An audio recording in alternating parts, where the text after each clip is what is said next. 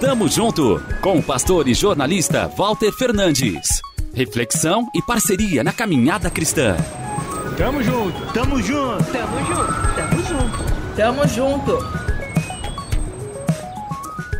Tenho que admitir que o episódio da queda das muralhas de Jericó é um dos que mais me intrigam na Bíblia. A cidade foi fortificada pelos cananeus às margens do Jordão. Os muros tinham cerca de seis metros, altura considerada intransponível naquela época.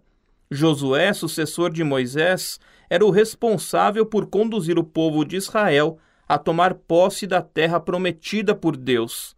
Para isso, o líder e seus guerreiros deveriam seguir todas as instruções divinas.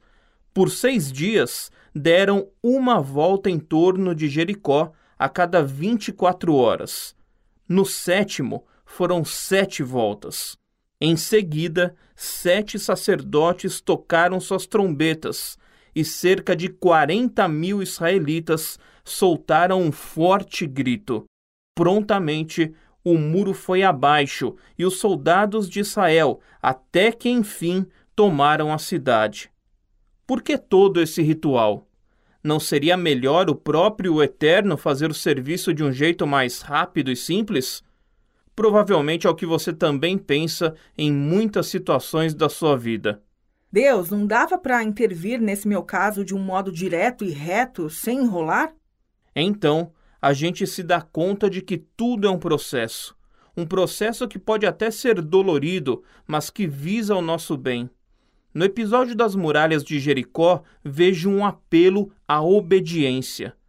O Senhor falando ao pessoal: faça assim, assim assado, como eu ordeno. Um chamado à perseverança. Gente, mantenha-se dentro do plano que tenho para esse capítulo da história. Um convite a viver pela fé.